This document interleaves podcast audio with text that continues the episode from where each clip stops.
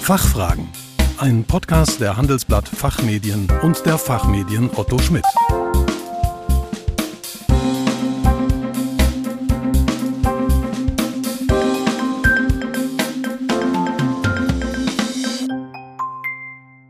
Herzlich willkommen zum Expertentalk der Fachfragen. Mein Name ist Kerstin Pferdmenges. Unser Thema heute Nachhaltigkeitsberichterstattung.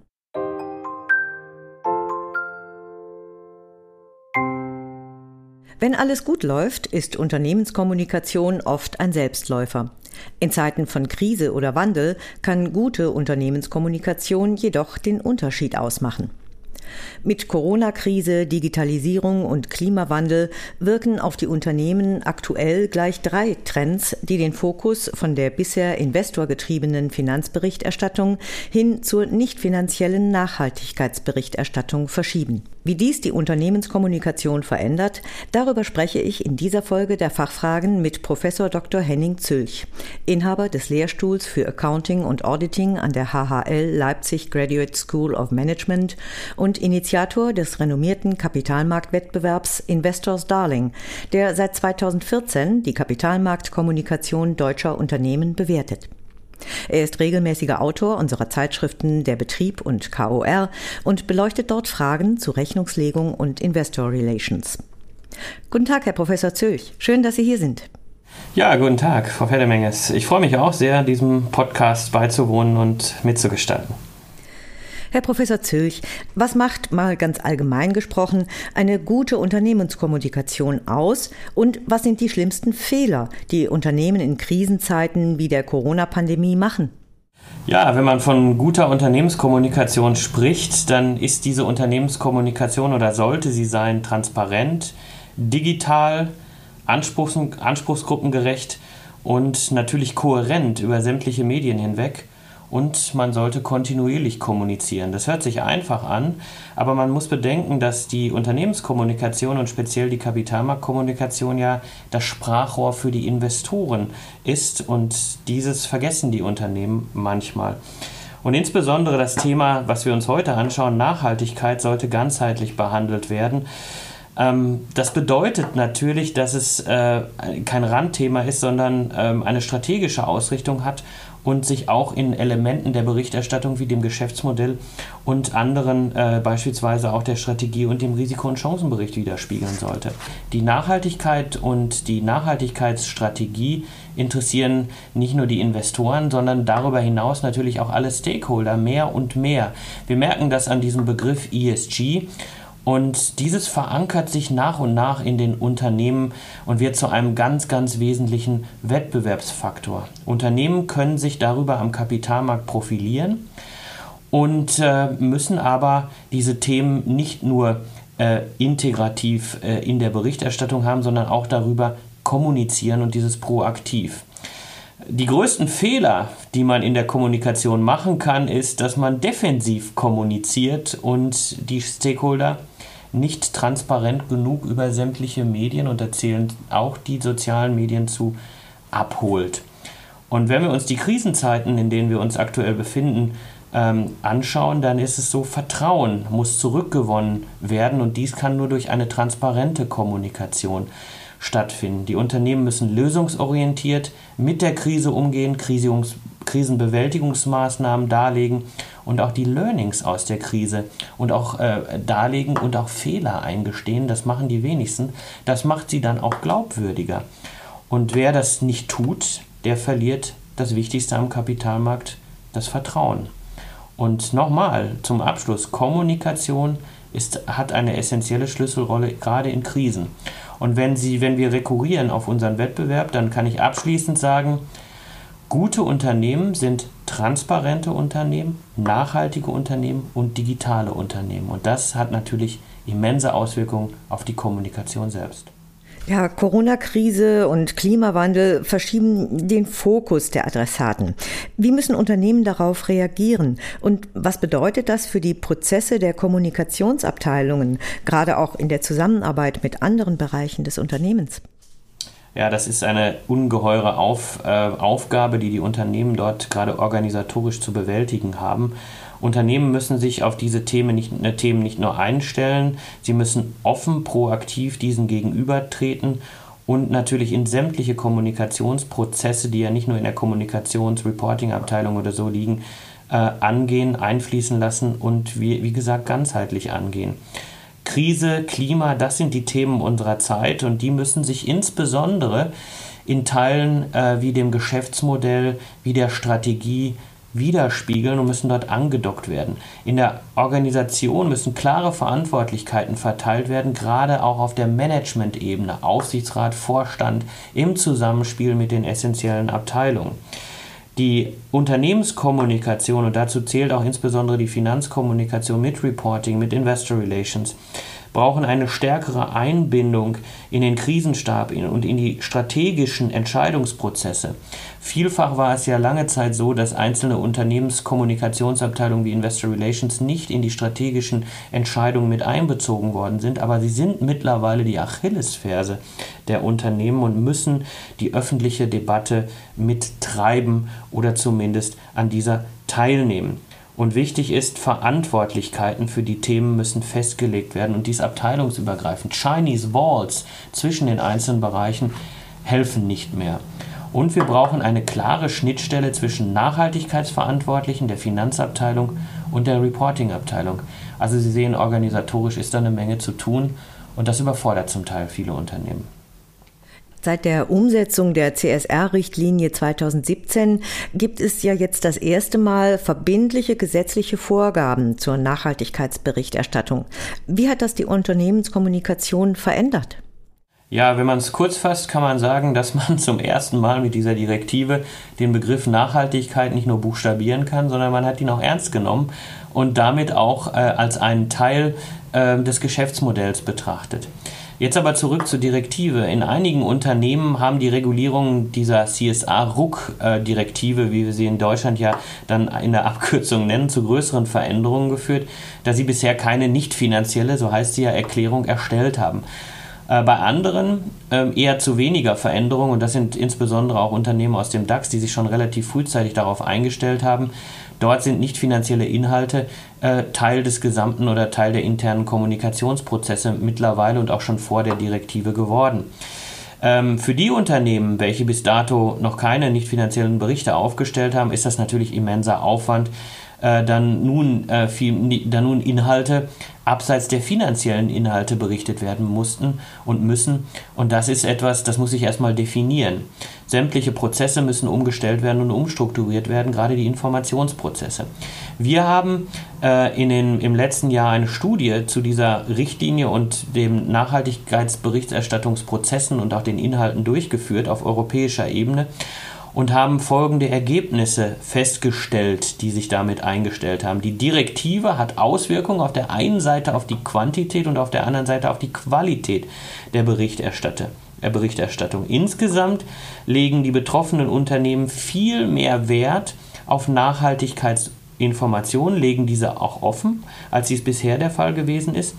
Aber, und das ist das große Aber, die Direktive hat zu natürlich einer höheren Transparenz geführt, aber zu weniger Vergleichbarkeit. Wie das? Weil wir zu viele Optionen in der Art und Weise der Berichterstattung haben. Und die, das DRSC hat ja auch eine Studie äh, durchgeführt und hat festgestellt, dass wir in der Berichtstiefe einen positiven Trend festgestellt haben. Das können wir nur unterstreichen. Und wir haben einen sogenannten, jetzt kommt ein englischer Term, Trickle-Down-Effekt.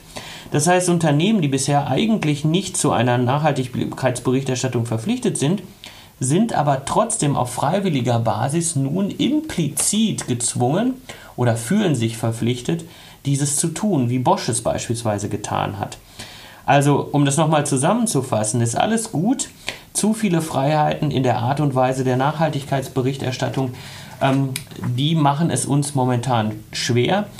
Und wenn wir uns äh, die aktuellen Entwicklungen der äh, neuen Direktive anschauen, dann kann man sagen, da gibt es noch eine Menge Aufholbedarf, was wir auch an unserem Wettbewerb festgestellt haben, wenn wir mal übertragen, wie viele Unternehmen von den äh, DAX, MDAX und SDAX Unternehmen eigentlich schon fit sind für die neue Direktive, dann kann man sagen, von den 160 Unternehmen ähm, sind 10 davon wirklich präpariert für das, was dann in den Jahren 2023 und 2026 kommen wird.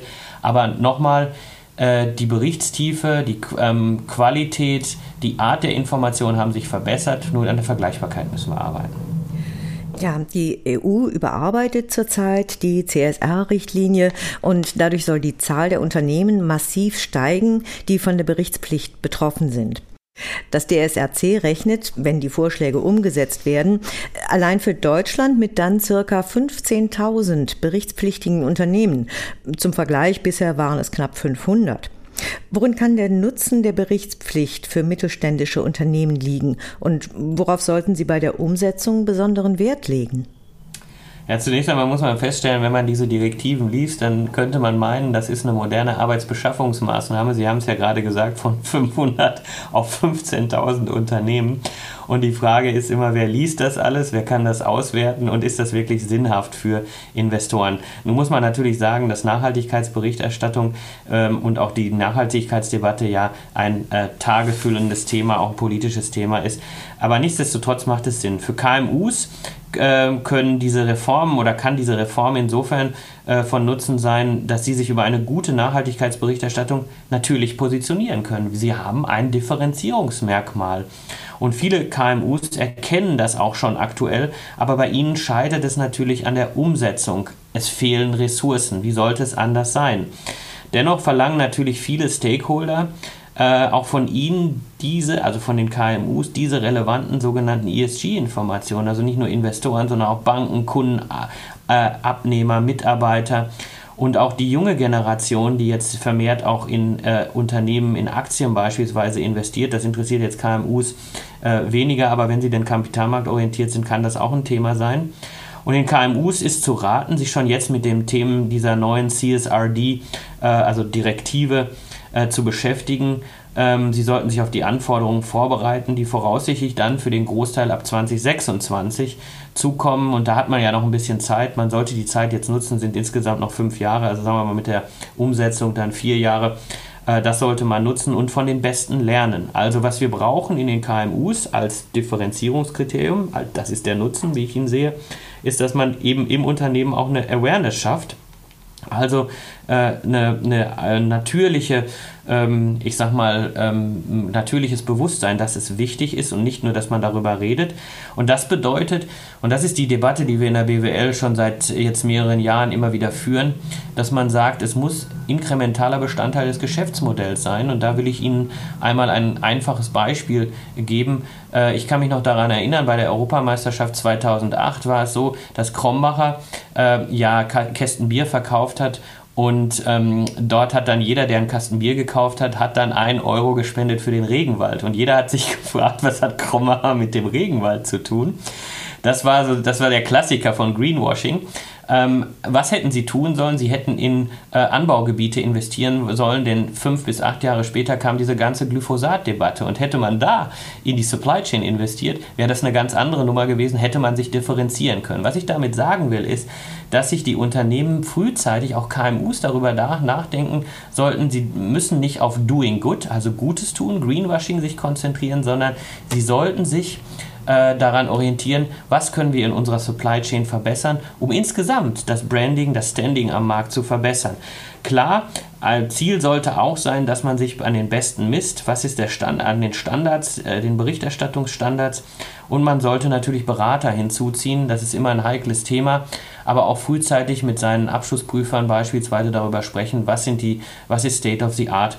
Und dann glaube ich, kann man dieses Differenzierungskriterium gerade auch für KMUs in einem sich enger oder in einem enger werdenden Markt natürlich auch nutzen. Und das sollte man tun. Jetzt soll ja nicht nur der Anwendungsbereich der Berichtspflichten ausgeweitet werden.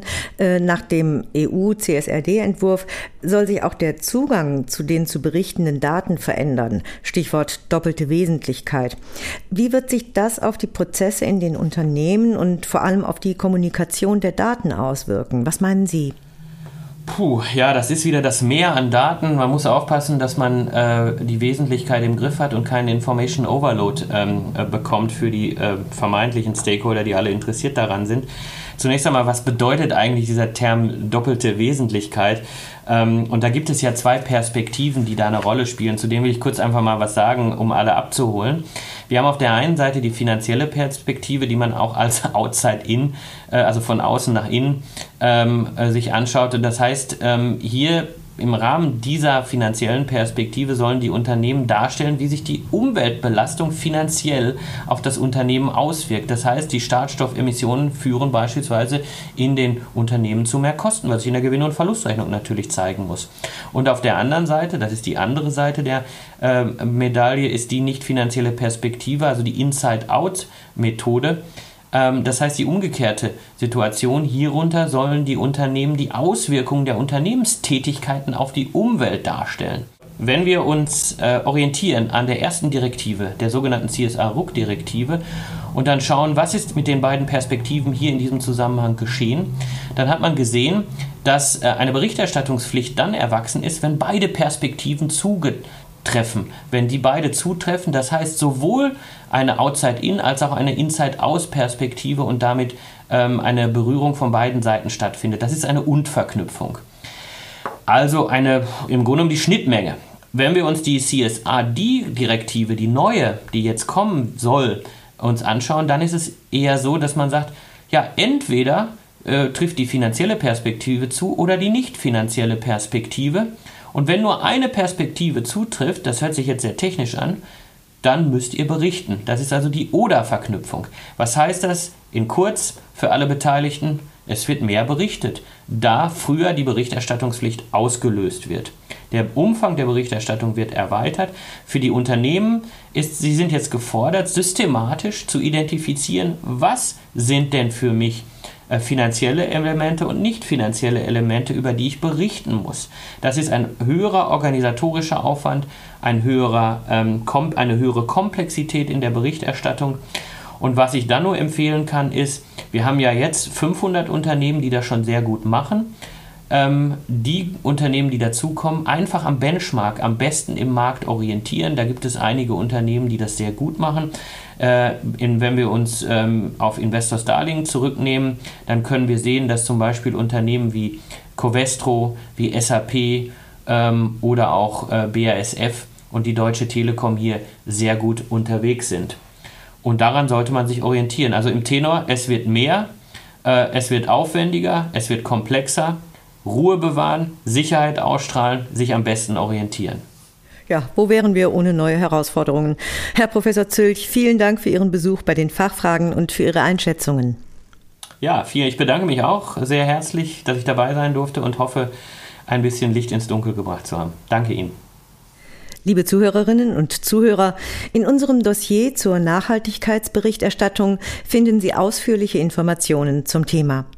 Fortlaufend aktuelle Beiträge über den Stand der Umsetzung der EU-Nachhaltigkeitsberichterstattung finden Sie in den Fachzeitschriften Der Betrieb, KOR und Der Konzern. Die Links dazu hinterlegen wir wie üblich in den Show Notes. Wir hoffen, dass wir Ihnen einige Fragen beantworten konnten. Vielen Dank für Ihr Interesse. Tschö und bis zum nächsten Mal. Fachfragen. Ein Podcast der Handelsblatt Fachmedien und der Fachmedien Otto Schmidt.